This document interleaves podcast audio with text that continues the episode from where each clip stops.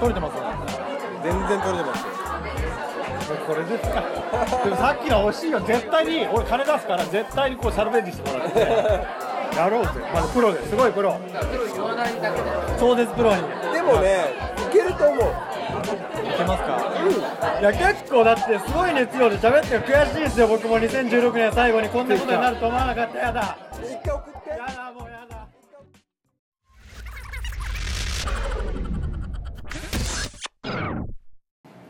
孫さはい。んいやーなんか初めてな気しないっすね。初めてな気しないですね。デジャブですかこれ？デジャこブれデジャブですか？なんか既視感がありありですね。いやなんかこれからなんか喋ることを僕なんとなく想像できちゃうというかこれ初めてはじ初めて？初めて？初めてじゃないねこれは。初めてじゃないですか。本当に申し訳ないです。白秋さん本当に申し訳ないです。後ほどだんだん明らかにしていきましょう。そうですね。後ほどだんだん明らかにししていこうじゃなあいかの最初に言っちゃった方がいいかな。どうよこれ。一回あのすみません。はじめましてあの後ほど自己紹介しますが私ラッパーの上鈴木博士と申しますがゲストで楽しく映画の話を先週した音源が上手に取れてなかったので楽しかったのに。すげえ楽しかったんで勢いで2回目今撮2って回目。まちなみに1時間半、えー映画談義をこうねすごく気持ちいい感じで喋れてたのが全部撮れてなかったということでもう。これはもうリスナーの方々もそして僕らも一回全部リセットしません？もうリスナーの方は聞いてないからリセットとかじゃないでしょ。いやだからもう僕はなんかちょっと割り切れないものがあってちょっと引きずってますね。はい。ということでえ「ジメジメワイド」始まりますジメ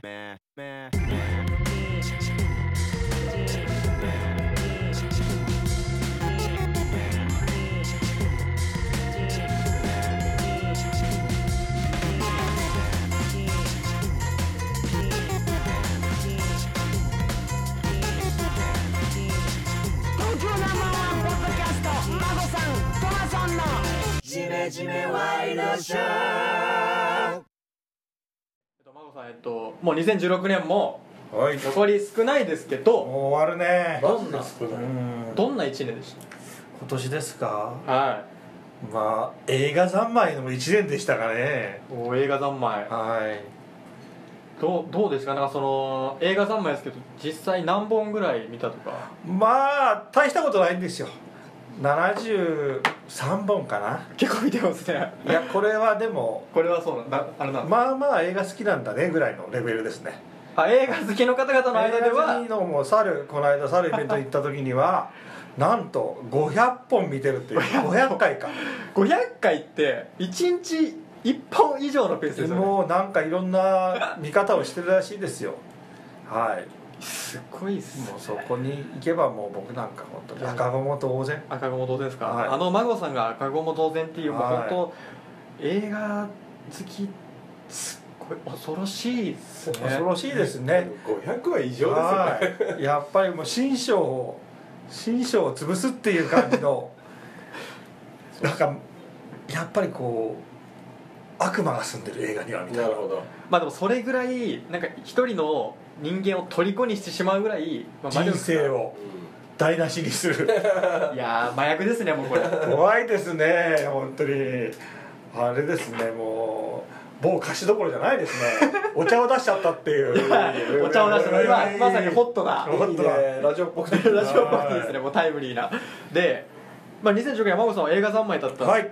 とおっしゃってたんですけど、まあ、トマソンはいやもう反省の1年といいますか、まあ、僕今年厄年でまあいろいろとあったんですけども最大の反省点としましてはこのねあのまあ、前回の収録1時間半撮ってまあダメだったんですけどそれ僕の機材トラブルだったっていう。それが本当になんか君を表してんじゃないのトマソン君の なのでそれ役の集大成ってことかいいやこれ本当にでも僕はまあその収録まあこれ2回目でそのポシャっちゃった時の収録まあ割と僕はその映画、まあ、そんなに見てるわけじゃなかったのでどちらかというとまあリスナーさんの方々の目線でまあその孫さんと、まあ、この後紹介するんですけどゲストのまあ亀鈴木白秋さんのこのトークを見ながらいやこれ大の大人2人がこんだけ目キラキラして話すってことはその表現ちょっと気にいやいやなるな違うんですよ。いやこれすごい神回だぞと。真帆さんでもすげえ楽しかったですよね。すげえ楽しかた ただそれすごいいやいいね。もう本当に充実した番組が撮れたと。でその後にあのじゃあ僕があの収録終わった後にちょっと一回これ試し聞きしてみません？みたいな感じであのすごいいいの撮れたんで一回ここで聞きましょうよっつってもういいよ。もういいよ。もういいですか？もうそれ聞きたくない。うん。また嫌な思い出で 思い出すから。ということでじじゃあ早速始めましょうよ。始めましょう。ということで「ジメジメワイドショー」始まりました。始まります。えー本日も、えー、とパーソナリティは、えー、岐阜県が生んだピンクのサウスポーことトマソンとはい。杉並区から来ました。噛んじゃったママです。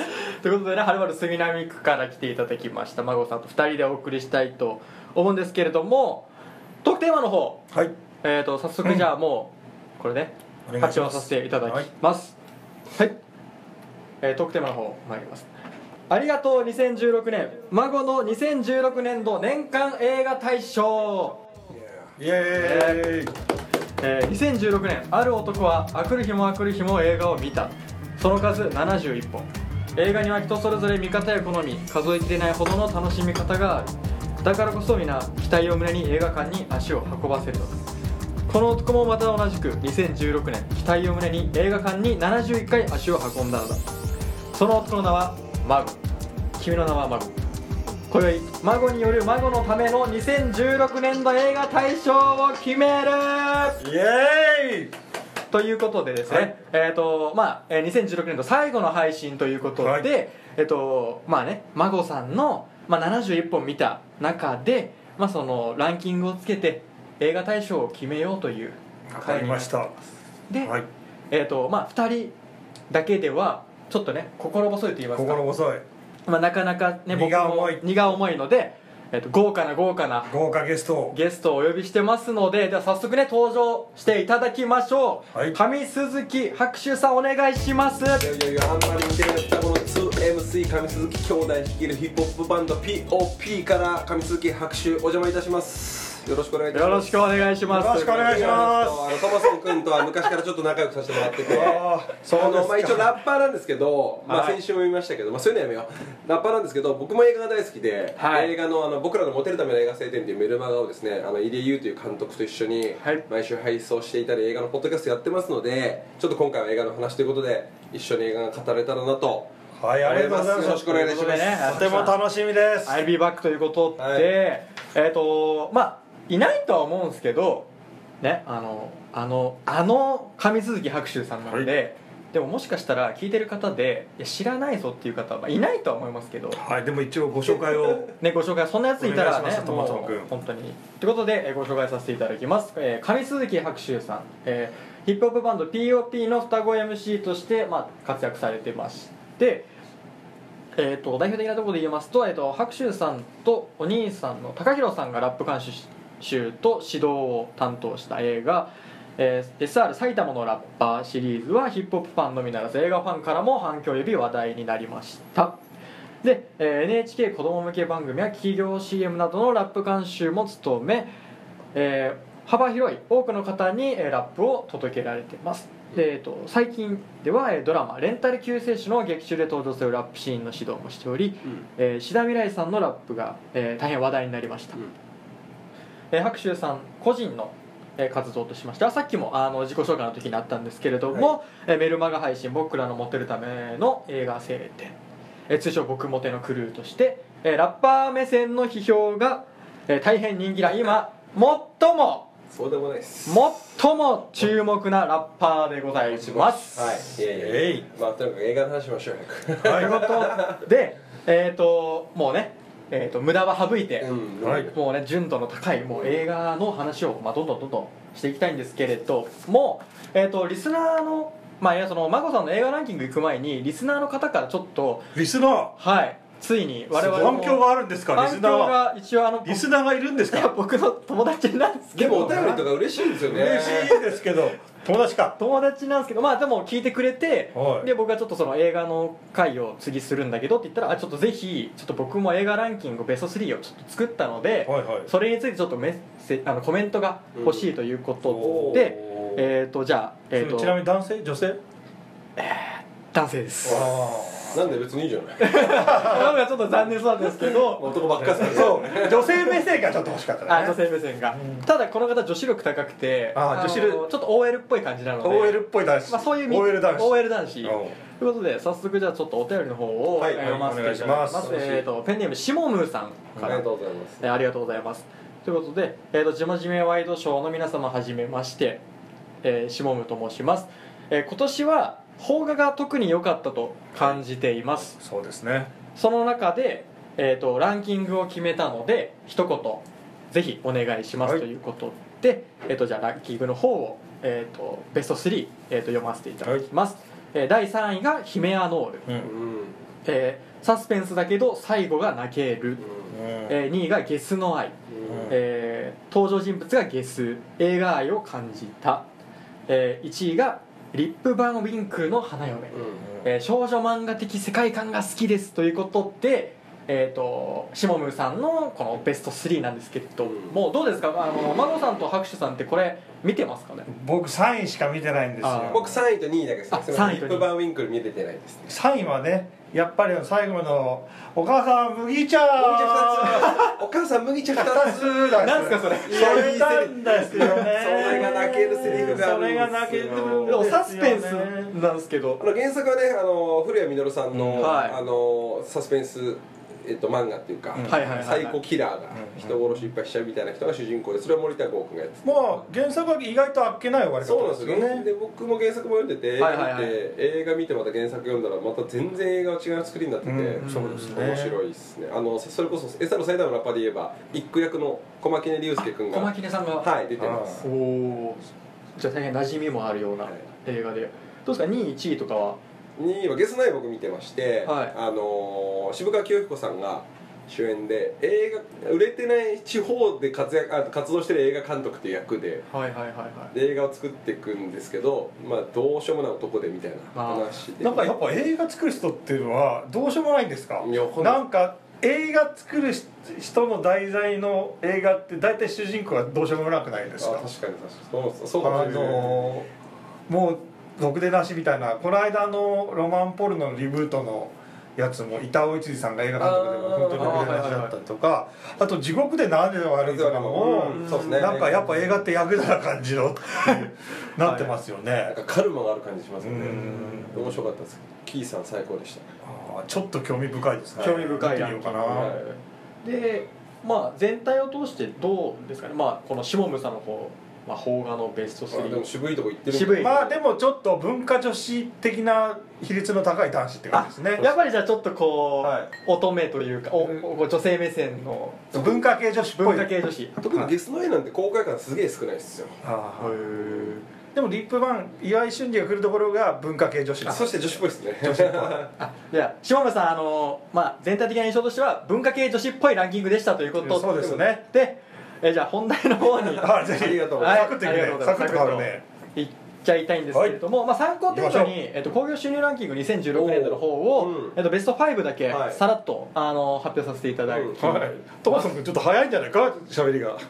ちょっとねこれ緊張してる？緊2回目だいやプレッシャーですねこれ。重圧あ2回目の。ちょっとじゃあトーンダウンしながら、はい。まあ、ゆっくり話していきたいと思います、ということで、えー2016年度の興行収入ランキング、えー第5位が「名探偵コナン」えーナイトメア」えー第4位が「ファインディング・ドリー」えー第3位が「ズートピア」で第2位が「シン・ゴジラ」で第1位はもうこれもう言うまでもないと思うので3人で一斉のででじゃあ言いましょうか。せーの「君の名は」そうですよね。ここで心が一つになったということ。なってないなってない。なってないですか？むしろ離れた。離れた。もう君の名はの主人公同士みたいにすれ違いになっちゃう。すれ違っちゃいました今のではい。おかしいな。口かみ酒が飲みたいって超変態な映画ですけどね。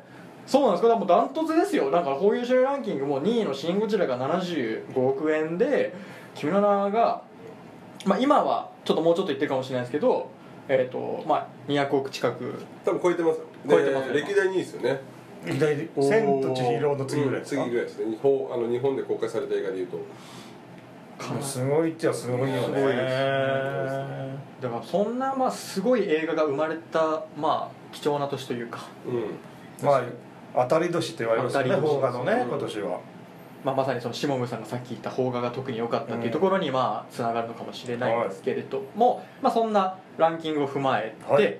まあ、早速なんですけれども、えー、と孫の年間映画ランキングの方にはい。はいいらせていただきたいと思います。ということで、えー、と映画ランキングベスト20ですね。の20位からまず11位をあずらっと。ずらーっと先にはい。じゃあ紹介お願いし発ます。表させていただきますはい、ということで、えー、孫の年間映画ランキング、えー、2016年度の年間映画大賞ですね、えー、第20位フェイク監督森達也さん。第19位バンクシー・ダズ・ニューヨーククリス・ムーカーベル、えー、第18位ブリッジ・オブ・スパイ。監督がスティーブン・スピルバーグ。第17位怒り。監督がリ・サンイル。えー第16位スティーブン・ジョブズ。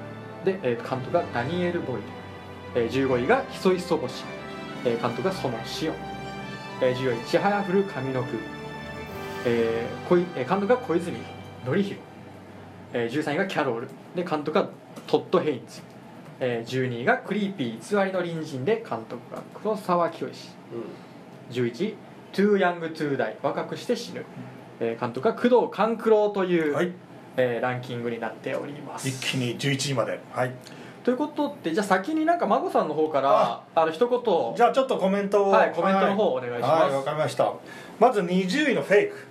これはもう、はい。サムラゴーチさんの魅力に尽きると。サムラゴーですまあ映画見るとちょっとチャーミングなんですよ。うん。実はそのこの間のモテデビー賞でもはい。主演男優賞を取ってましたよね。それあの僕ね僕と入江監督がやってる、まあはい。でやってるメルマガのイベントはい。が年末にありまして、でモテっていう目線で主演男優とかプレゼンをして、まあ、プレゼンの優劣ってちょっと票が入るんですけど僕がちょっとサムラゴーチ守さんをプレゼンしまして今年みんなに愛されたみんなにモテて映画にもモテてみたいなのがサムラゴーチだっていうプレゼンがちょっと1位いただきましたまあ会場はまあ満場みたいな まあ位置でモテキャラだったんですねサムラゴーチ。何さもうあの豆乳を一気に飲むごくごくっていうのが見た人には分かるそのへゴーチのサムラのチあャームさですよ。あとはもうほっぺたボンボンボンって叩くとことかがあって ほっぺたボンボンボンポって叩くんですよそれとかをみみんなに思い出させていきましたそうあとあの奥さ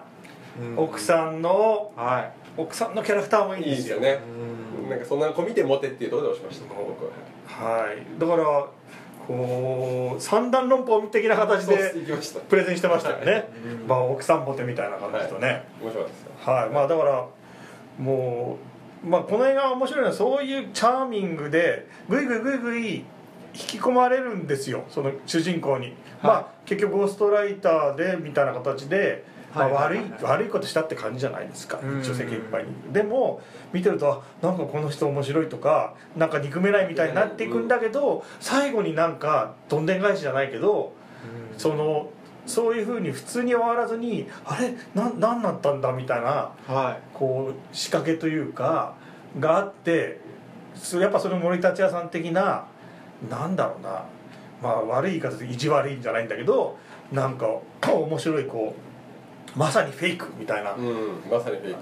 うん。表し方で面白かったなっていうところですね。でじゃあ19位は、はい。まあ、サムランゴーチがチャームって言ったんですけどやっぱりそのバンクシーっていうこれ誰が撮ってもって話だと思ってうんやっぱりバンクシーの存在の痛快さうん。やっぱそのニューヨークの街で仕掛けるそのアートのバンクシーの作品をめぐっての周り競争劇みたいな感じなんですけど これはなんかそのすごいあの痛快なんですよ。面白いんですよね。なんかあの白秋さんもバンクシーはい。見ましたか、見てます見てます。えっ、と面白かったですね。あのそもそもこのバンクシーがニューヨークの街角で勝手に商品え作品を置いてはいはいはいそれを SNS にみんながこう追いかけながら今どこにあったぞみたいなので見に行くっていうハプニングアートみたいなことやっててでそれを知れただけでもすごく面白い映画でしたね、あとそのバンクシーっていうのがすげえやつだっていうのが分かってなんかその欲深いやつとかがその置いてあるやつを取ってうん、うるぜよ。これ俺のだみたいな。そう。これ俺んだからって、あーはいはいはいはい。それでそのギャラリーに持ってって売ってもらおうとするんだけど全然売れないとか、あー。なんかねアートとビジネスとお金とみたいな話も浮き上がってくるのがまさにバンクシーのアートみそうたいな。逆にその慈善団体のなんかスリフトショップみたいなところに置いたバンクシーの作品っていうのがそれ見つかったらすごい高値で売れたりとかっていう、ちょっとそういうまあところも痛快じゃないですか、欲に欲こいてるやつは全然得できないんだけど、その無垢なっていうかそういうところになんかすごい恩恵を被るようにそのバンクシーの作品が実はそのまあ恩恵をこう、まあ、与えてるっていうとが面白いなと思いましたね。はい、はい。で18位。えっ、とスピルバーグ。べあのスピルバーグはそうですね。まあ近年だとリンカーンとかもそうですけど、なんか王道なうん。うん。なんか横綱横綱相撲的な感じでこうまあ役者も芸達者だし安心して見れるなんか本当にそのハリウッドのなんか良き伝統の映画作品みたいな感じがしましたね。はい。はい。これどうですか白秋さん僕もあのスピルバーグがこう歴史ものリンカーンとか、えー、と社会派歴史ものを撮る時の横綱さはすげえなと思って、一一個上のレイヤーでも歴史を映画に切り取ろうとしてる感じが素晴らしいし映画としても素晴らしかったですね。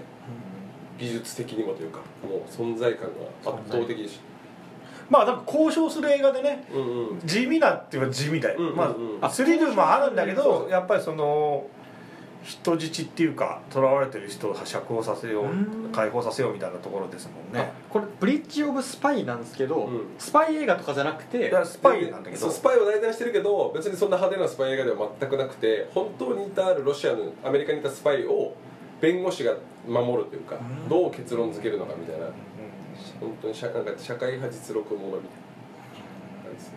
まあだからこれは意はい。外と、あのお正月休みとか時間があると お正月休み。ゆったりと。いいと思いますよ。年明け。見るのもいいと思いますよ。はい。で17位怒り。これはあの僕も手的にはどうぞって感じなのかもしれないですよねこの映画ねまあ、あの僕も僕嫌いじゃないんですけど、まあ、すごくこう感情を爆発させるキャラがいっぱい出てきてうん。名優、まあ、素晴らしい演技がいっぱい詰まった映画ですよね。まあなんか群像劇的ないくつかの、まあ、キャラクターがのストーリーが同時進行してって、うんうん。その中の誰かが犯人だみたいなものがこうだんだんだんだん終盤にかけて不穏さが増していってっていうところでは結構見応えがあったんですよねそうですね。僕ね。わはかります。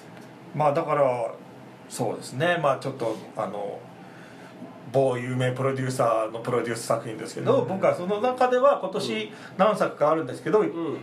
某有名プロデューサーが某有名プロデューサー。はい、あの興行成績2位ぐらいの映画のプロデュースした某プロデューサーの、まあ、作品です。その中で一番いいですね。で、はい。17位に食い込む。17位です。はいで、えー、16位、えー、とスティーブ・ジョブズ。スティーブ・ジョブズ。これはもう設定が面白い。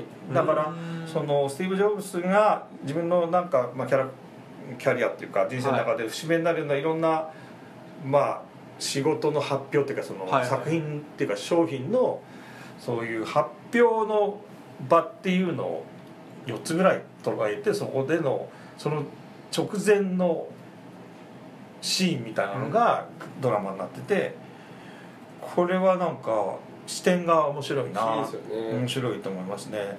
ダニエル・ボイ。ドダニエル・ボイドってあれでしたっけ？トレインスポッティング。トレインスポッティングとか、ね。そうなんですね。あとはあの「スラムドッグミリミリオネア」とかおですね。ー。有名なところでちなみにこのあのスティーブ・ジョブズってドキュメンタリー形式なんですか？それとも普通にいやいやこれは劇がさあの役者が演じ役者がちゃんと演じあてっていうなんですね。そうだから他にもドキュメンタリーとかあとはシトンカッチャーのやったやつもあるいろいろあけどりますよね、はい。まあその中で一番面白いですね。変なそのジョブズってプレゼン有名じゃないですか、うん。新しい商品のそのプレゼンに行くまでの舞台裏を30分ぐらい描くんですけどそれがかける3個あるっていう。ああ最初に出した売れたパソコンと失敗したプレゼンと iMac, iMac かな。iMac 出す時の後ろの後ろしかでプレゼンはやらない。のやらない。そう。裏側。をプレゼンは映さない。映さない。不思議で面白い。その舞台裏の前後みたいな知られざる。まあ最後ちょっとねいい人っぽく終わってるけどね、まあね。本当はもうちょい嫌なやつなんじゃないかと思うんだけど、でも面白いですね。はい、で15位。15位はい「ひそひそ腰うー」んはい、これはなんかすごくあのこじんまりとしたいい映画っていうかあのまあみ近未来の、うん。まあ SF なんですね。でこう宇宙間を移動する郵便配達人みたいな話なんだけどちょっとタルコフスキー的なううん。んなんていうんですかああいうの偶話的っていうかクジロブじゃないですけど、うん。そういう感じでまあ本当にひそひそした映画なんですけど あそうそ。う本当にそうだ。声を小さくしか喋んないんですよね、うんそうなんですよ。そういう設定なんですよねはい。劇中でもなんか僕そのタルコフスキーも好きでこういう世界観が好きでで思わずなんかツイッターでいいってつぶやいたら園志音さんからリツイートされたっていう。あ本人から。本人から監督 直々に監督直々からっていうことでそれもあって15位。なるほど。それで思い出深い。はいはい。確かに。それがなかったら22ぐらい。あそれなかったらランク外だったんです。それでなんかコメント書いてあったんですか？コメントなかった。ただのリツイート。リツイート。リツイート。はい。やでも嬉しいですよね。はいでも嬉しいですよ。そして14位。これはもう文句なしなもっと上に行ってもいいぐらいですよね白秋さん的にはもっと上かもしれないですよね。チェフル。チェアフル上の句上の句もう広瀬すずはもう神ですよね。かわい。いもうだから本当に神ってるって感じですよね。あままさに。まず今時の言い方言い方だと。本当にもう多分今年の広瀬すずはムカ男的な人的だし。モテデビューでなんで女優賞取れなかったんですよなんか多分プレゼンがかぶったからじゃないですかね。あ僕と入江監督が広瀬す。ずちゃんを推して僕はこの本当に2016年一番仕上がってるのは少女としてと思ったんですよ来年も少し多分大人の役やっちゃうし、はいはいはい。そうですね。今一番少女として特にチェハヤフルみたいな高校生をやるには今しかなくて。で本当に。そうですね。この時期に撮影しないともうあれは絶対出ない。奇跡の一年。奇奇跡跡の一年なんですよ。めちゃくちゃ可愛いですもんね。でこの映画この広瀬すずの力だけじゃないのがいいんですよね、群像劇としてうん。他のキャラでも泣けたり、そうです。ね大体その他の登場人物もちゃんとストーリーがある。あるみたいなのがあってしっかりかい描いてて素晴らしいですよね。やっぱどうしてもカルタシーンが超いい。ああカルタがスポーツだっていうのがって。いうなんか広瀬すずに恋する生徒とかいないんですか？そんなにキラキラして生徒はいますよね。幼なじみ淡く恋愛はあるけどあ淡く恋愛やっぱ全然恋愛はそれ恋愛がメインじゃない。幼そう恋愛がメインそれも素晴らしいあそれもいい。ねやっぱそれよりもチーム感っていうみんなでっていうところがすごい僕みたいな野郎でも全然楽しめるだからこれ誰でも楽しめる。誰でも楽しめる。いろんな立場で見れるし、うん。チームだからチームの中でいろんな役割があったりとかそうそうそうそうそう。するじゃない。だから、あこれ俺だとかいうふうにも当てはめてみれるしだ僕も友達と話したら誰で泣いた誰で泣いたって結構みんな違くて。へそれぞれに泣けるシーンがあるんだよそれぞれ感情移入できるでところがきるところがあるのは素晴らしい。素晴らしい映画です。本当に。もうちょい上でもよかったぐらい。まあでも14位に食い込んでますから、はい。で続いてキャロル、うん。これはもうケイト・ブランシェットが最高すぎますね。本当になんか格調高い。絵が綺麗でなんかエドワード・ホッパーの絵みたいな感じの、ちょうどそのパンフレットの表紙もそういう感じなんですよ。そのケイト・ブランシェットが一人こうカウンターみたいに佇むみたいなんで、はいはいはい。本当に素敵な美しいうん映画でしたね。しっとりしてる。大人な映画でトマソン君にはまだ無理かな？僕でも一応もう24歳成人してもう4年経ってるんですけど僕ー。にはまだ早いですか？まだまだな感じがするけどね。かあの白秋さんがあのゆっくり目を閉じたんで、まだ早いかもしれないですね。うん。確かに。で見れば見るほど美しいなと思う映画なんですよそうなんですね。そんなにガツンとはこっちに訴えかけてこないんで。あちょっとトマソン君には魅力が分かんないかもしれないなあいやわかんないですよ。じゃあ僕ちょっとこれ。見てくださいよ。もうまだ？やってます。DVD 出てる DVD あ DVD もう DVD になってます。あでこれ見たらじゃあ正月に。見たらあの LINE します。じゃあ正月にブリッジ・オブ・スパイとキャロルを見るあいいね。キャロル。重重いな。うん。そ それじゃあ見て実家に帰らないみたいだから。そうそれ実家今年帰んないんで、はい。ちょっと映画を見て。アパートで見てください。アパートで。はい。で12位のクリーピー。うんこれはあの黒沢監督の中では近年一番見やすいっていうか分かりやすい映画でしたよね。うん。でもなんかすごいだけどいい感じでそういうふうな見やすさもあるんだけどしっかり黒沢的な不穏な歪んでるなんか歪んでる感が出てますよね。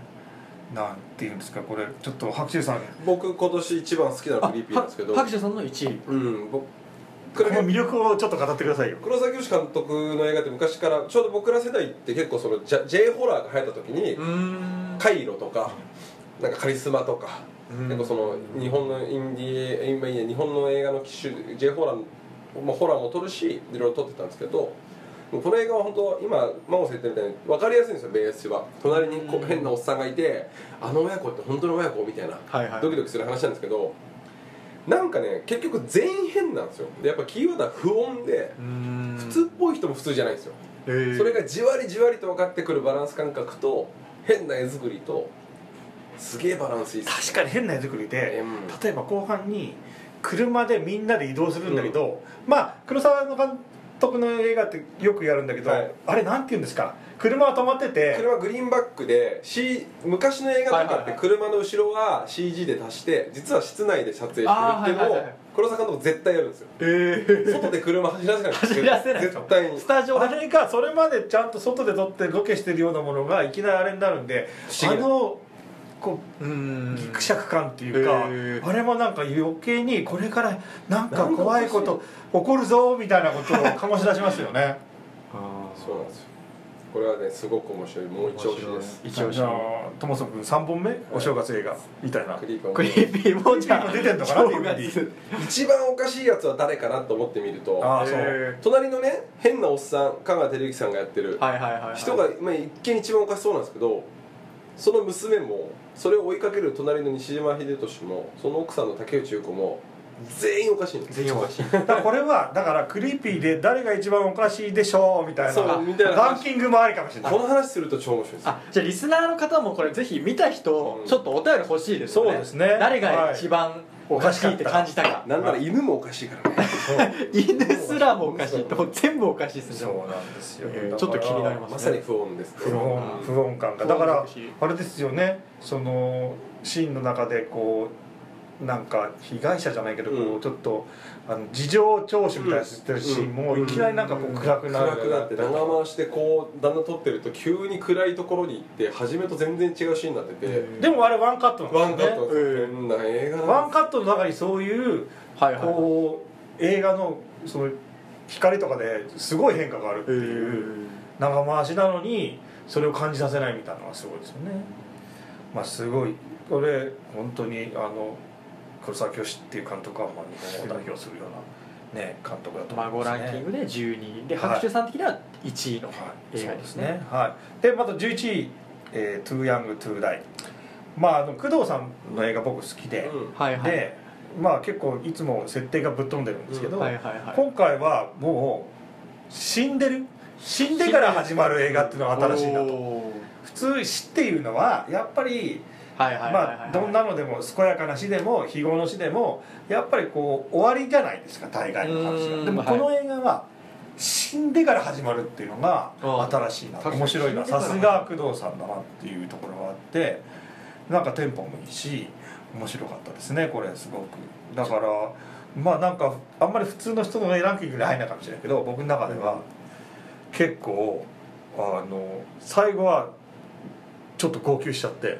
泣かせるところもうんそうですね。泣くな最後の方、うん。はい。でもこれって死んでから始まるってさっき真帆さん言ったじゃないですか。具体的にどういうことなんですか？僕ちょっと全然想像できないんですけど。だからこうバスの事故で高校生のもうほとんどの人が死んじゃって、はい。中に主人公もいてでもそんなはずじゃないじゃんと。俺まだなんかもう童貞だしみたいな感じで。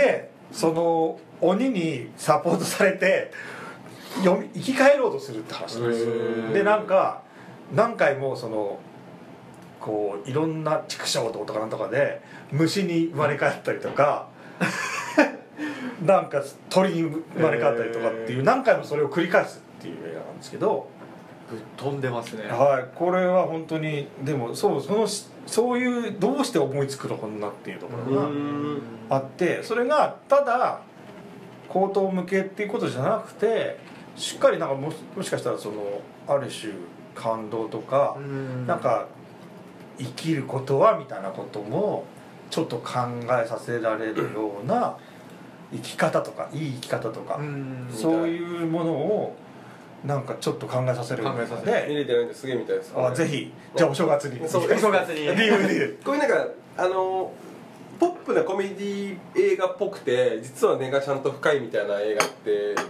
が増えたのもなんか今年な感じしますよね。あーそうですね。まあ昔からあると思うんですけどただただそのパーッとして終わんない映画がやっぱり多かった。だから一辺倒じゃないっていうか、うん。じゃあ単純に感動で流せるだけじゃないし、うんとか、はいはなんかいろんな要素が噛み合っててその一つこういう映画ですって言い表せないぐらいの感じの、うんうんある種こう複雑さとかうん奥の深さがあるような映画が増えたような気がしますね、白石さんこの20位から11位で特になんかちょっとこうまあ、一応クリーピー話一番好きなクリーピーですけど、まあ、あとちやっぱ「ちはやふる」も良かったしフェイクも良かったしまあ見れてないえーのが「ひそひそ星」と「トゥエンドトゥダイ」ですけどその他は全部好きかもしれないですね。うん。日本マイナス感は全然ない超楽しめました。はい。じゃあまあ順当な順位ってことですこの先が気になりますだから。この先が。はい。じゃあこの先をちょっと言ってもらいましょか。そううですね、はい。ということで、えー、20位から11位まで発表させていただいたんですけれども、えーベスト10、行きたいところなんですけれども、はい。ちょっとまあ箸休めじゃないですけれども、えーワースト作品の方もちおょっと孫さんの方にあのうん。決めていただきまして勇気を持って言ってきましょう。えー、と ベスト、えー、とワースト作品、うん。えー、と最3位まで後から炎上したんじゃないの？これあげたら見たらこれもうもう孫さんいっちゃいましょうはいわかりました。ということで、えーじゃあワースト作品賞の方、えー、とベスト3、えー、と私トマソの方から、えー、と発表させていただきます、えー第3位が「ザ・ロブスター」監督がヨルゴス・ランティス、えー第2位「バットマン VS スーパーマンジャスティスの誕生」えー監督ザック・スナイダー、えーそして、えー第1位「追憶の森」うん。監督がガス・バン・サンということで、えー以上3作品でしたが。まあそんなに語れることもないんですよ。単純には面白くないとかこれちょっと嫌いかもとかいうことで選んじゃってるんですけどまあ3位の「ザ・ロブスターは」まあ、申し訳ない、まあ、白秋さんの前で言うのも申し訳ないけど。か？実は僕好きなんです意外と。はいいいっすなんか嫌い、なんか嫌い。なんか。生理的に受け付けない。うんなんかこう監督のしし思考っていうか、うん。なんかが嫌いかなって言うんだけど、でもなんかちょっとこの間白秋さんに聞いたそのパントマイムじゃないですか身振り手振りで愛を伝えるとかいうのは思い出したら確かに面白いなって思うんだけどよくよく思い返すとそういうのもあるんだけどでも嫌い。で特に最後が嫌い。なんかね、はい。それこそ黒沢清の映画みたいな感じでも一部あったりするんだけどまあ後味が悪いんだけど黒沢清だったら許すけどこのヨルゴスさんだと許せないみたいなとこあるのかな。そうなんです。で2位はまあ楽しめる人もいないいたんだと思うんですけど僕もともとそんなにアメコミをそんなに読んだりとかも好きっていうわけじゃないんですけど長くてなんかちょっとうん物語的にも無理があるっていうかまあそういうのがアメコミだっていうことなんでしょうけどまあちょっと退屈。うんうんと言ったら3位は嫌い2位は退屈。っ最後は嫌い今退屈。はい。ていう感じですね。で1位は1位。なんかこれはまあムカつく？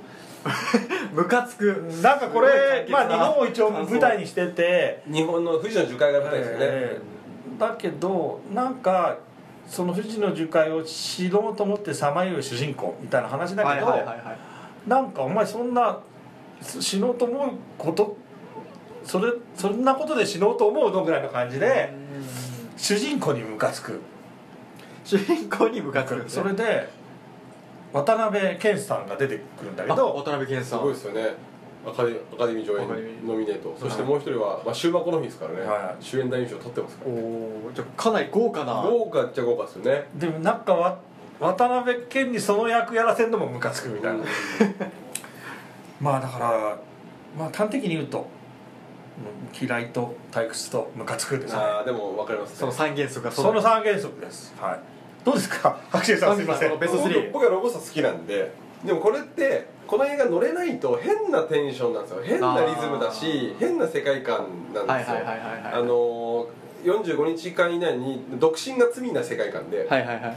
に結婚しないとあカップル見つけないと動物に変身させられちゃうっていうお変な世界観こ魔法っていうかファンタジー、はいはいはいはい。でなんですけどその恋愛をしなきゃいけないっていう世界観と一方でそこのルールからはみ出て恋愛はしなくて自由恋愛をしない方が自由みたいな反省力があってなのでなんかその恋って何異性って何とか好きって何が裏返るところが面白かった。はい、はい。そうですね。2位の「バットマン VS スーパーマン」僕もそんな好きじゃなくてまあマーベルが作ってるアベンジャーズシリーズとかがバーッとアメコミ流行ったじゃないですか、はいはい。それに対抗して DC コミックス、まあ、ジャンプとマガジンみたいなもんですよマーベルがジャンプとしたらマガジンが新しく映画始めますわみたいなかりやすい。感じで出てきたは映画が、なんかねあのすげえ力入ってるんですけどなんか、もうスーサイドスカットもにも感じたしなんかもっと面白くできんだろうみたいなくなんかもったいなさを感じて僕もそんなに乗れなかったですね1位の「強くの森」は僕もあの消去法で一番今年ダメだったかもしれないあ僕もそこはじゃあ一緒だったんですね。一致し一致します1位に結構一緒ですね。おおうんそそんなにダメな映画今年なかったですけど1位2位はダメだなと思います。おお水浴の森と1月4日の森と2位がバットマンまあベスーパはい。ージャスティスの誕生。どんなにひどいかを見て確かで試して試してほしいという、はい。これ聞かれてる方は怖いもの見たさで、はい。まあぜひ見てください。おすすめです。ともしかしたらいや俺は楽しかったっていうことも。あそういう方はお便りを。うん。あお便りこれも。バットマンベーススーパーマンいろんな意見あると思うんで。まあなんかあ分かれる感じ、うんいいんじゃないですかねということで、えー、とワースト作詞作品賞の方も出揃いましてはいじゃあどんどん行きましょうどんどん行きましょ皆さん気になってると思うこのうはいえー待ちきれないと思います。ベスト10の方を発表させていただきたいんですけれども、と、まずじゃあ、えっと、10位から4位まではい。発表させはいていただきます、はい。えーということで、えー、マゴさんのですね、えー、と2016年度、えー年間映画大賞のえー第10位から、えー4位まで発表させていただきます、えー第10位「サウルの息子」監督ネメシュ・ラースロン第9位「ラサへの歩き方」監督がチョン・ヤン、8位がコップ・カー、監督がジョン・ワッツ、第7位「ボーダーライン」監督がドゥニ・ビルヌーブ。第6位「シン・ゴジラ」監督が庵野秀明、えー第5位「レヴェナント蘇えりし者」監督がアレハンドロ・ジー・イニャリトゥイニャリトゥ、えー第4位「シング・ストリート」監督がジョン・カーニーということで、えー10位から4位まで。ーはい。え10位これサウルの息子。これはあのまあ本当にねなん単館の映画でしたけど、あのーまあ表現が斬新というか、ん。まあこれこう、まあ、主人公の心情がもう映像で常に表されているっていうんですかね。なんかこうそういうこう周りがピンが合ってない感じで、うん。こう画面も正方形なんですよね。そう。古い映画の。はい。なんかそのちょっと今までにないような斬新なあれなんですけどその撮影っていうか映像がすごいなんかその映画の中のそういうこうし主人公の心情とかはい。そういうものをすごい表しててその単純に視覚的に新しいとか面白いんじゃなくてこうしっかりこうあのストーリーを支えてるんですよね。だからすごいいいなと。なんか多分こうこれってあのまあナチスの収容所の話で、ゾンダゾンダーコマンダ。ーゾマンダコマンダーっていう。その同じユダヤ人とかが処刑の手伝いをさせられるっつって。だからだんだんだんだんそういうその悲惨なところに立ち会わされてそういうものを自分の中でシャットアウトしようとするから周りがこうあんまりみこうぼやけて見えるみたいな、あんまり周りはっきり見えるように映さないみたいな感じのところがこれなんかすごいあの新鮮だったし、なんかその映像で結構うん。グッときましたね、うん。は第10位いどうですか白秋さん？いや僕もすごい思います。この近くにしかピントが合わないから後ろで死体が山積みだったりするの。それはで長回しだったりしてでそれは本当に人がやってるのよエキストラが。あちゃんとその死体死体役をやってるんだけどそれを僕はぼやけてるの常に。だから主人公も見たくないものだからみたいな。ところと撮影技法が合ってるなみたいなね。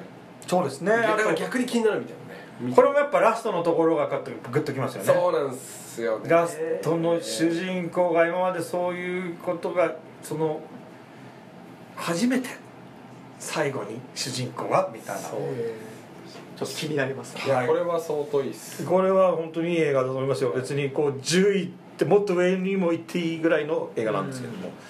まあいい映画いっぱいあったので泣く泣く10位というかだから10位はい。はい。9位これはもう僕もて映画ですよね、はい。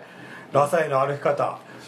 これは僕はもう僕もてのポッドキャストを聞いておおみんながもう絶賛してるので見に行かなければいけないと思ってイメージフォーラムへ行きましたね、はい。僕も同じ執筆陣が超をしてたんで変な映画なんですよあのチベットではい。舞台当時って歩いてうつ伏せにまずザーって滑るんですよ。地面に。うつ伏せに滑る。まずズバーずーって滑ってうつ伏せになってポンポンって2回はお祈りをしてあで立ち上がってまたポンポンポン。を繰り返してそれじゃなきゃ進んじゃいけないっていうお祈りの仕方。それで2400キロ行く。2400キロそれでこ進むんですの映画はフィクションなんだけど実際にそれをほぼやってると。かへえ。実際のチベットの村の人かなんかをキャスティングしてでほぼやってると。でもその時間の流れとかあこういう世界やっぱなんかすごいピュアなっていうかそうなんですよね。なんかこう共同体とかそういうファミリーじゃないですけど村のなんかそういうこう共同体のなんかコミュニケーションっていうか、まあ、そこの関係感もなんかすごいいいなと思う出てくる人は本当に信仰心の熱いあ素人あただ素人の方が出てる。そうただ物語は作られてるあでこれフィクション。フィクションなの？なあ。なんだけどフィクションじゃないわけ。やってる人たちは本当にやりたいから。そう。だからまあすごいし、まあ、宗教っていろんな意味合いがあったりするから、うん。まあなんかすごい。すごいこう、まあ、狂信的みたいなのもあるし、はいはいはい。まあでもすごいこうピュアになんか信じてる。あこれそういうのって幸せそうだなっていうのがあってすごい苦行ではあるのよ。だって、うんうん。その道にこうへばりついてこうそれを立ってお祈りしてっていうか手を合わせてっていうの。超めんどくさいでしょ。いやも膝とかボロボロだよ。そう。だからこう板板みたいのを手にやって手に手に下駄みたい手のなのでそれが擦り切れていくんですよ。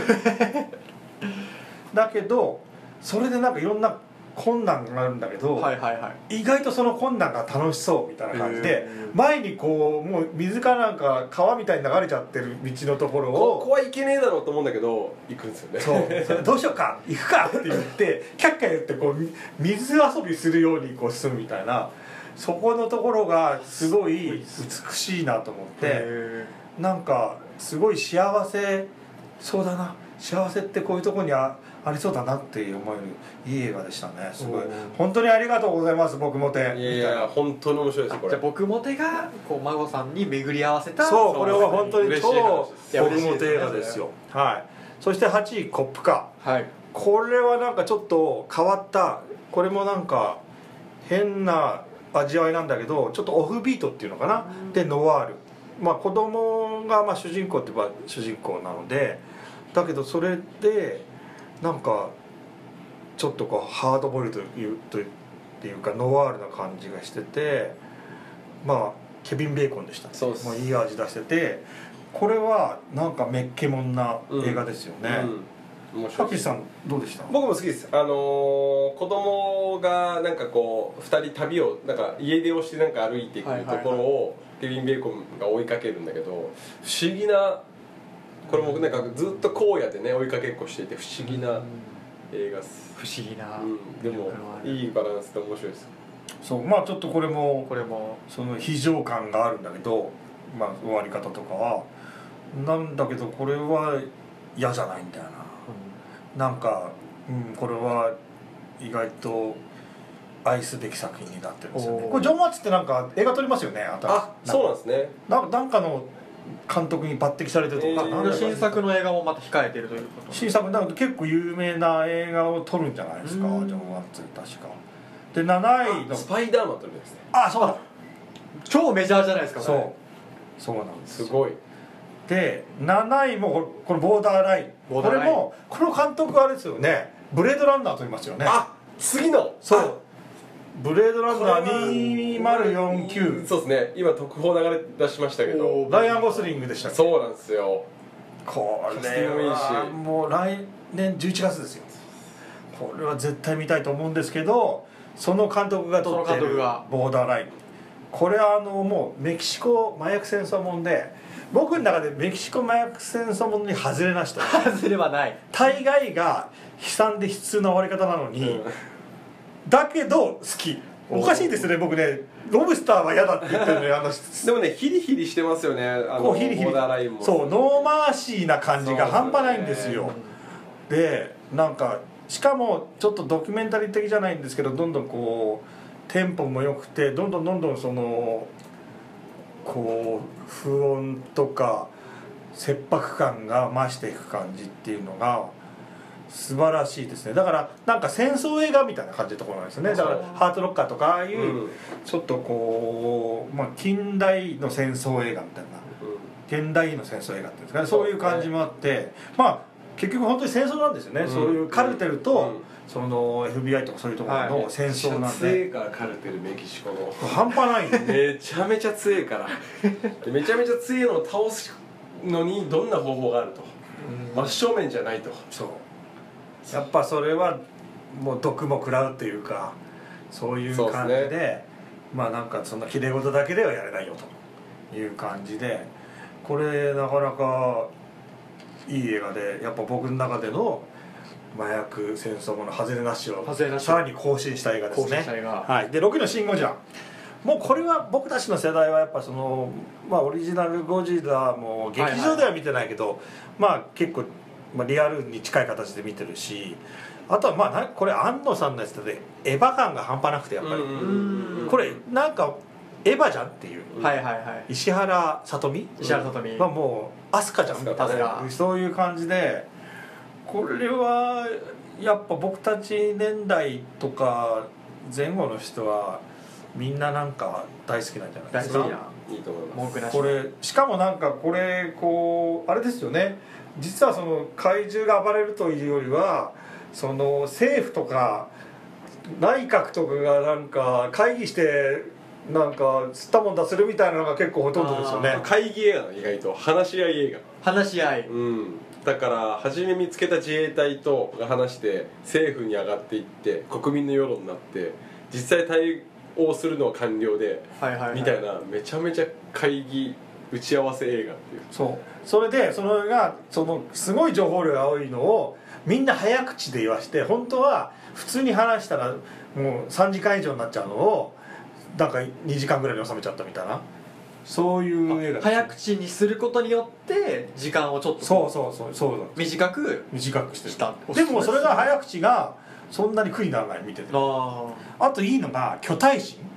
でしたっけ？あのゴジラ対策チームみたいなのがそれがそのこう政府とかそういう中でもちょっと癖があって、うん。あぶれ者みたいなのが集まってあすごいみんな一致団結してゴジラを倒すにやって。いろんな専門家。その普通平常時は「なんだお前」って言われてるオタクたちがあ そうなんですね。だからこれ安藤さん自身の映画って言われたりしますもまあんね、確かにそういう感じ。オタクが世界を救う世界を変えるっていうか。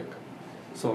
でそこの中のチームの一人にそのモテデビーの女優賞を取った人がいますよね。そうです。あの石川美香子ちゃんが。市川美香子ちゃんがやるや役何でしたっけ？えっ、ー、と小頭さん。小頭さん、小頭さん。小頭さん。もうすごいこう人気キャラですそうだねもうネット上でもすごい上がってる。そう。まあそうですよね。すごい。なんか僕もなんか2ちゃんとか見るとすごい。そう。いいいいいいいっつって言ってだからそれだけ結構みんなを巻き込む。この映画あれですよね。だからその小頭さんもそうだしあとあの第二形態。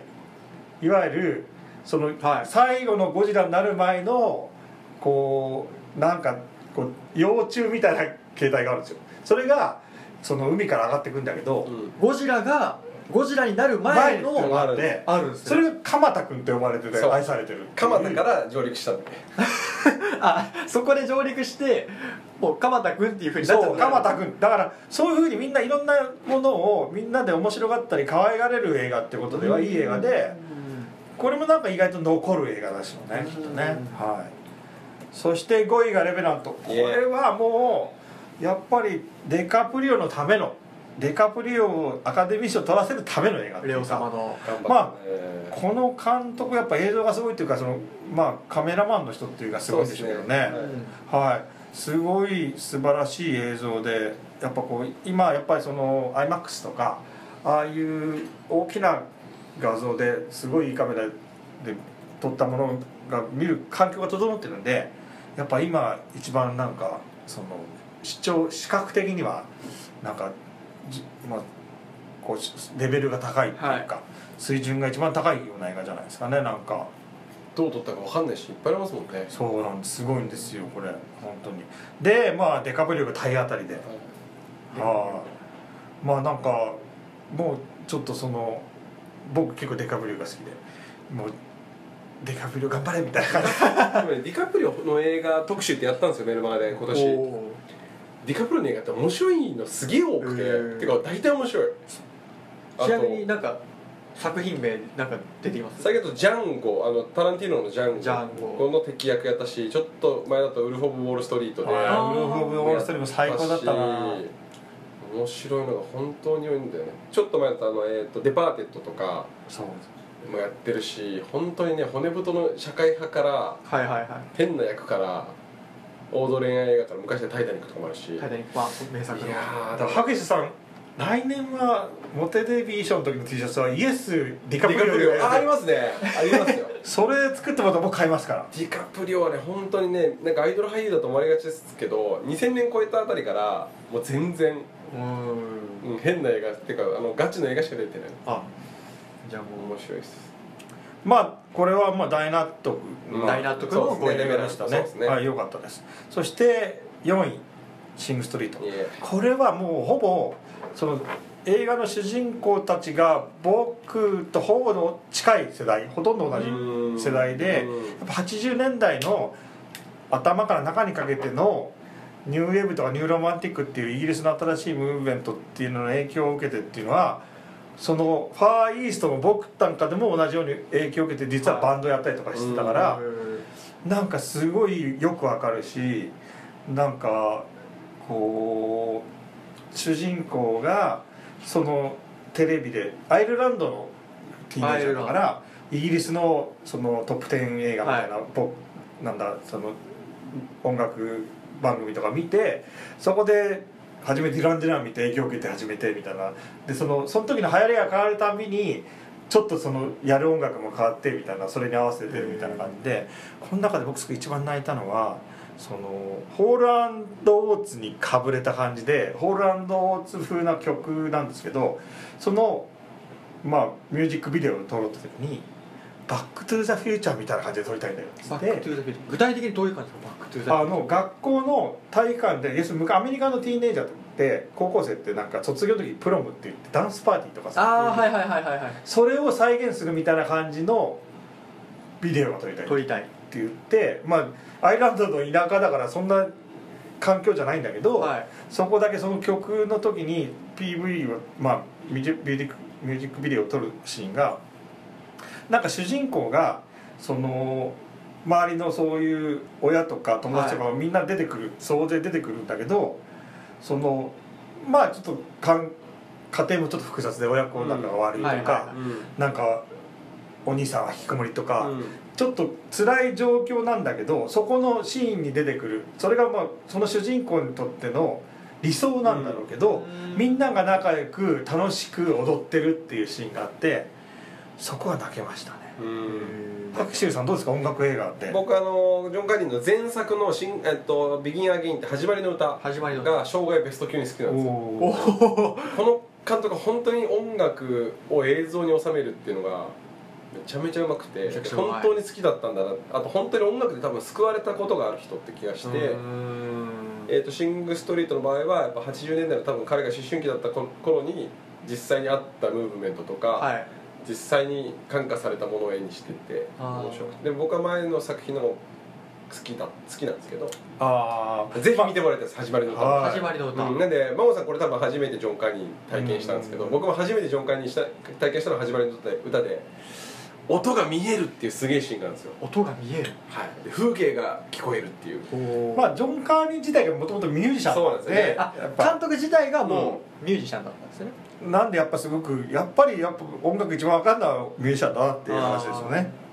うんまあ、10位から4位まで発表させていただきまして、まあ、全体的なこう印象とかって拍手さんいやもうめちゃめちゃ同意の全部面白いです。もう全部好きです僕全部好き。はいなんかその中でもなんかこう言いたいこととかってありますか？なんかこの作品これ言ってきたい、でもまあラサイの歩き方かな。あー。普通だったら絶対見ない映画だと思うんですけど。これでもこの「ジメジメワイドショー」を聞いてる方にもぜひ行ってもらいたいですね。ぜひ。あもうやってねえか。うん。DVD, DVD も出てるいやでもぼちぼち出るかもな。なんかこれって見た人が「でしょ?」って言って話したくなる映画なんですよ。あいやね言った通りでしょってこうハードル上げても何あの映画ってなるんですよね。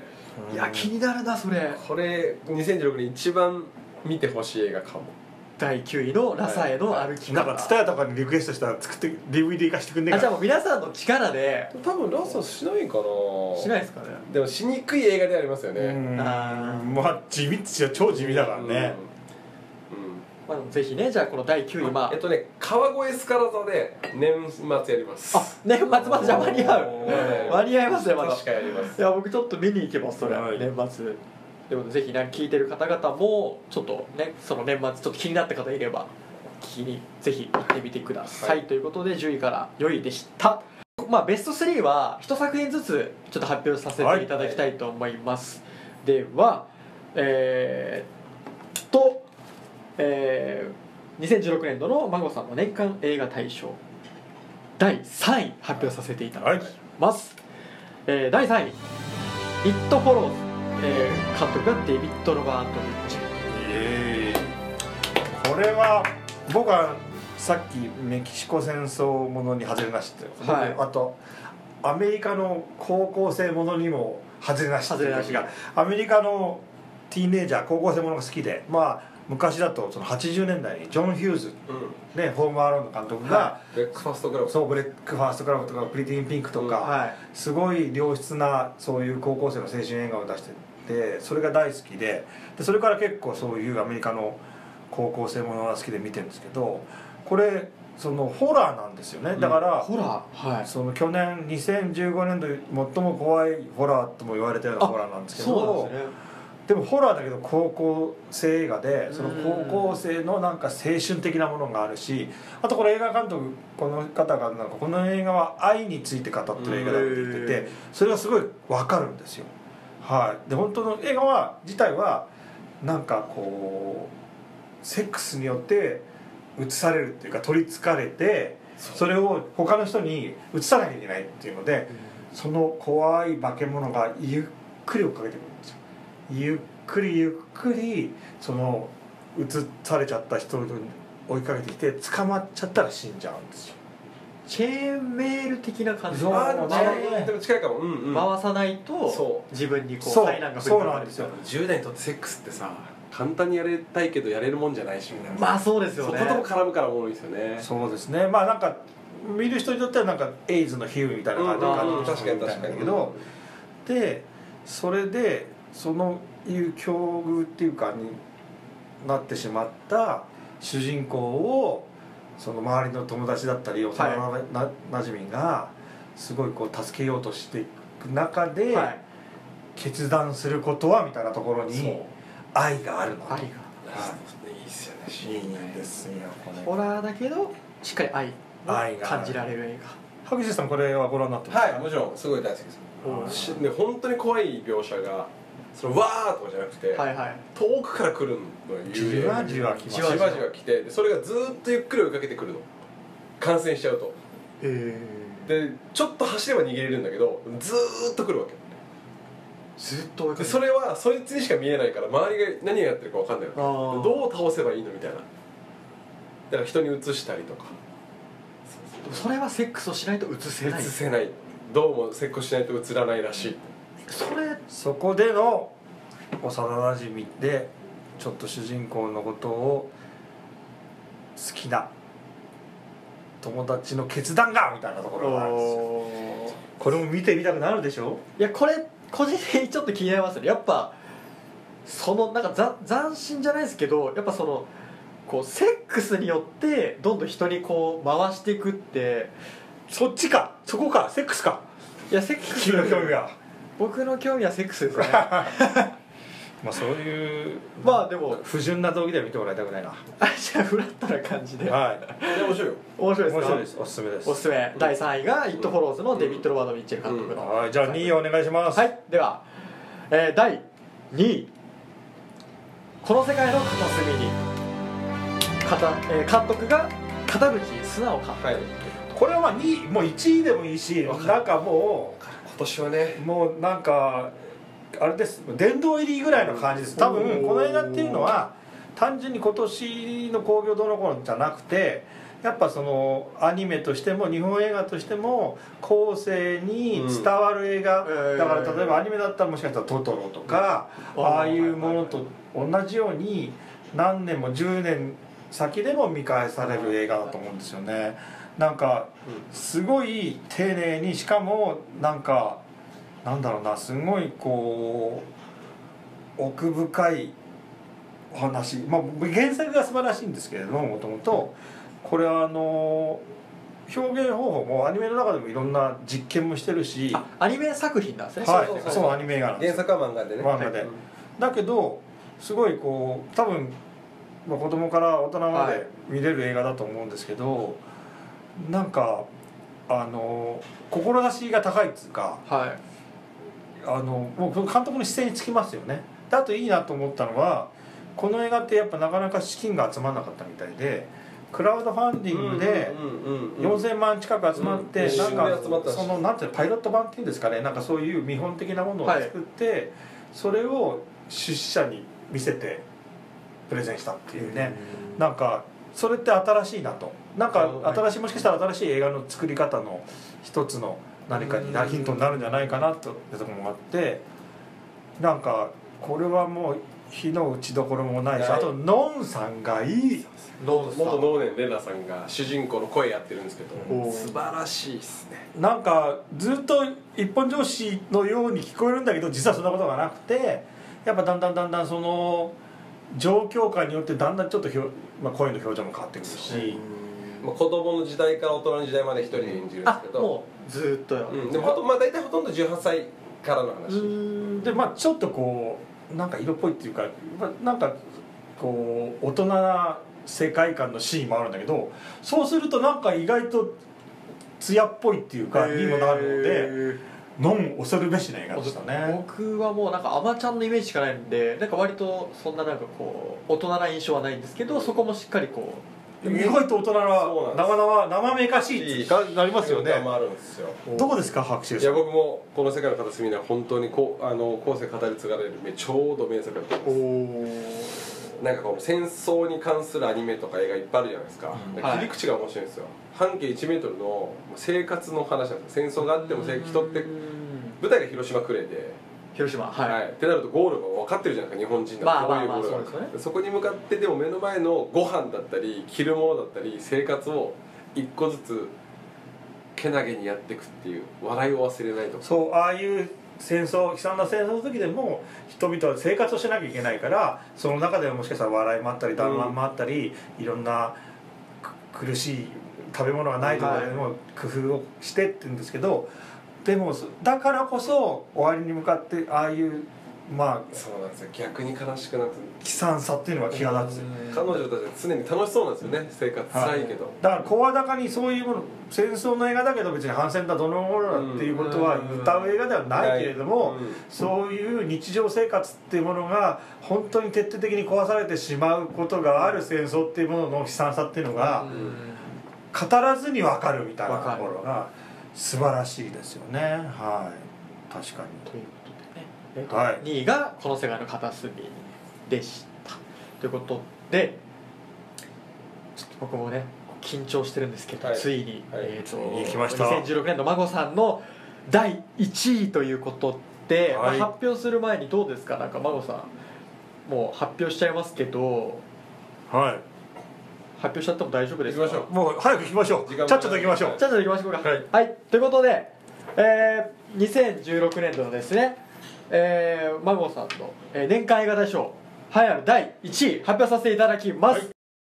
お願いします。はい、第1位湯を沸かすほどの熱い愛監督中野亮太監督ということでおめでとうございますいやもうこれはね本当に個人的にだから映画としてすごい完成されてる映画じゃないんですけど、はい。まあ人によってはこれちょっと馴染めないみたいなうんまあ本当にこう批判する人もいるうん映画なんですよ。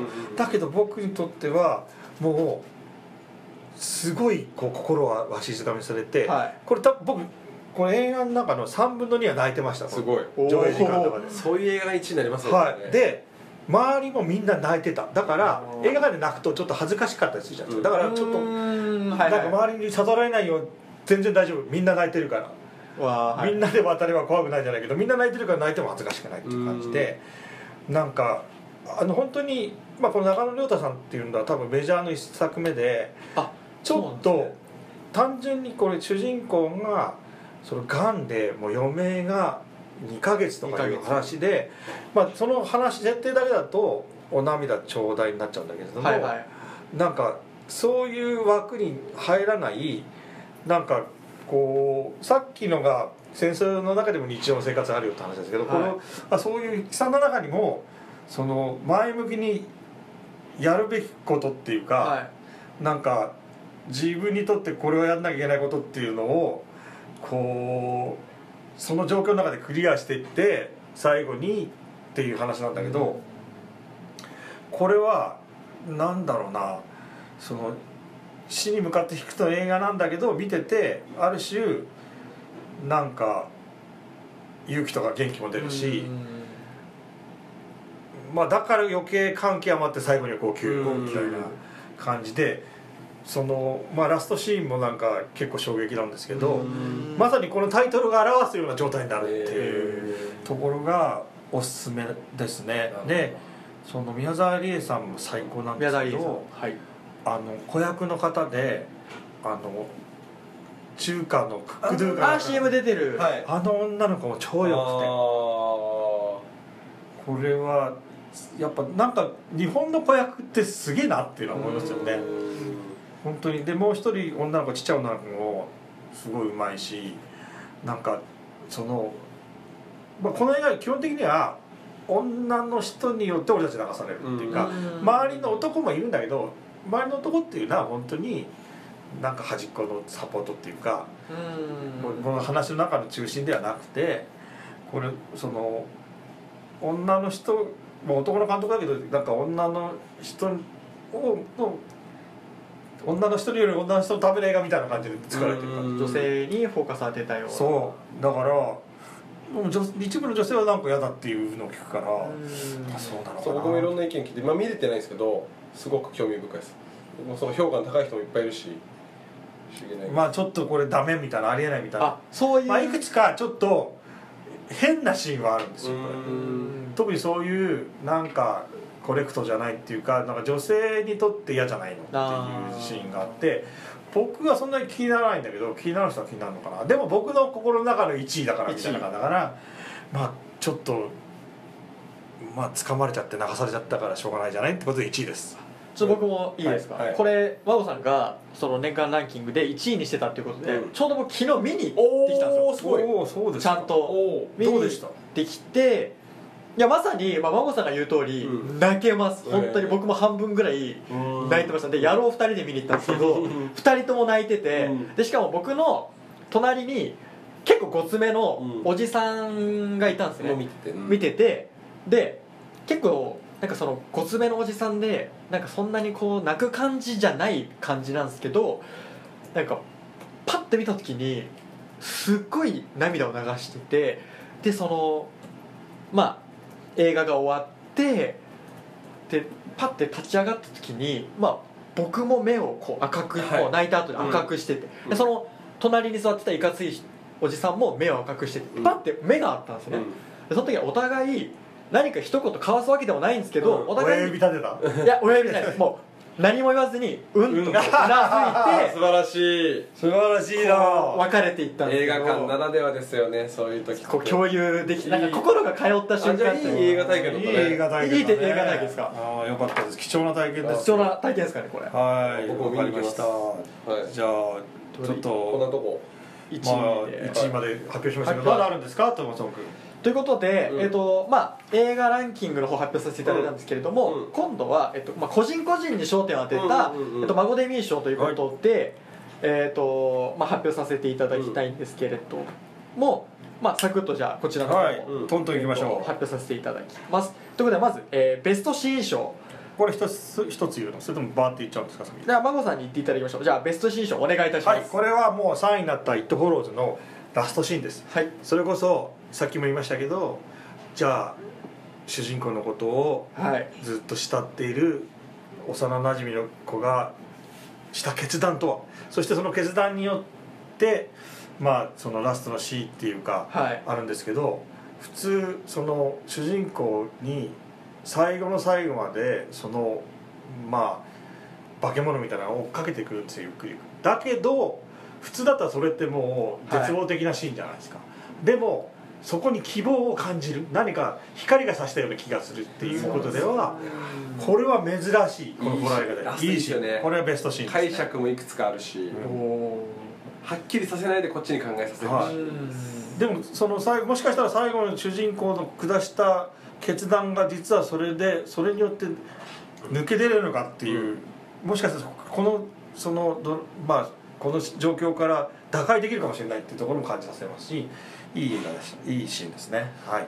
ではえーっと続いて、えー監督賞の方マグさん発表お願いいたします。これはもう文句なしであのこの世界の片隅の片渕監督ですね。ありがとうございます。はい。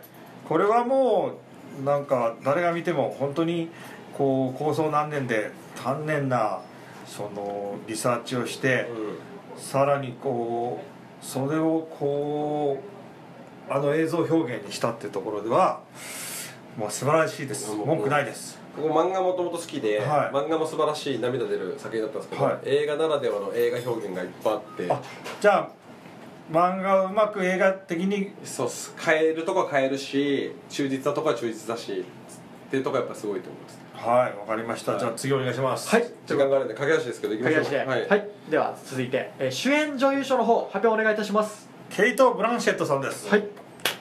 これはもうキャロルのあの匂い立つようなはい。あの女の色か。はい。あれに当てられちゃいましたね。たまんなかったですね。はい。もう本当に出てくるとこう妖艶な光がこう当たるみたいな感じで素晴らしかったですそしてそして、えー主演男優賞。でははい。お願いいたします、これは文句なし。レオナルド・ディカプリオさんです。おーレオ様。やっと撮りましたね。やっと撮れた。よかった。アとカデミーも。はい。やっぱりあんだけだってなんか生肉とか食べてるんですから映画生魚かな。生魚。拾った魚。はい。そんでなんか馬の中に入ったりとか。そう。そう。裸で寒いから馬の死体の中に入る。おお体当たりにも体当たり程があるがとなんか本当にあれって明け方かなんかで撮そうなんか影なんですよね照明ゼロでうん。朝日でしか撮影してないってまた面倒くさいこともやってる。超寒いんだよあれ。絶対寒いあ文句なしよかった。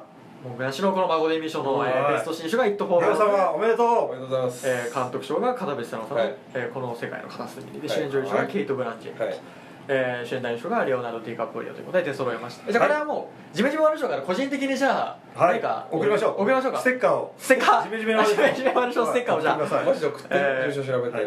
住所調べてじゃあお送りさせていただきます。ということで、い。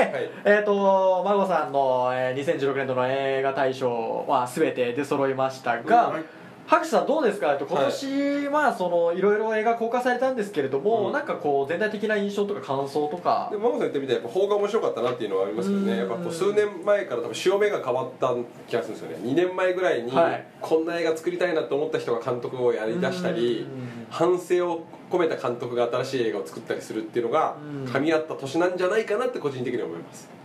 なるほど。じゃあ、うんかなりじゃあ2016年度はかなり実りのあるというか。まあでも「君の名があってこの世界の片隅に」があってやっぱ邦画的にはずっと語られる年じゃないですかね。やっぱりシン・ゴジラも残るね。シン・ゴジラもあったし、孫さん的にはどうでしたか？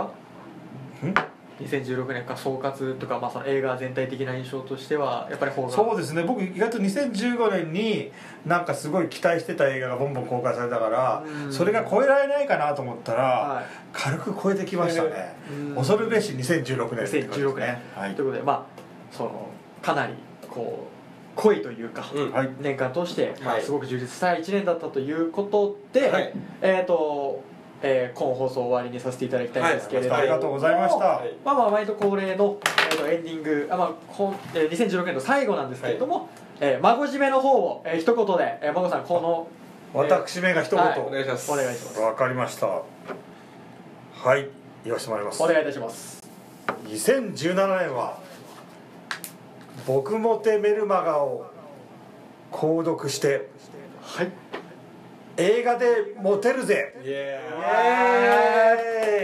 モテましょう映画でモテましょう。ということでえー、とジメジメワイドショーでは、えー、とリスナーの皆さんのお便りもお待ちしておりまして宛先は、えー、ジメジメ .podcast.gmail.com、えー、その他マゴさんトマソンの SNS アカウントでも受け付けてますのでぜひ気軽に送ってください、ということで2016年の最後の放送になりまして、えー、2017年もジメジメワイドショーの放送でお会いしましょうということで、えー、拍手さんの方今日一日ありがとうございました。あありがとうございました。良いお年を。良いお年を。バイバーイ。長くなったな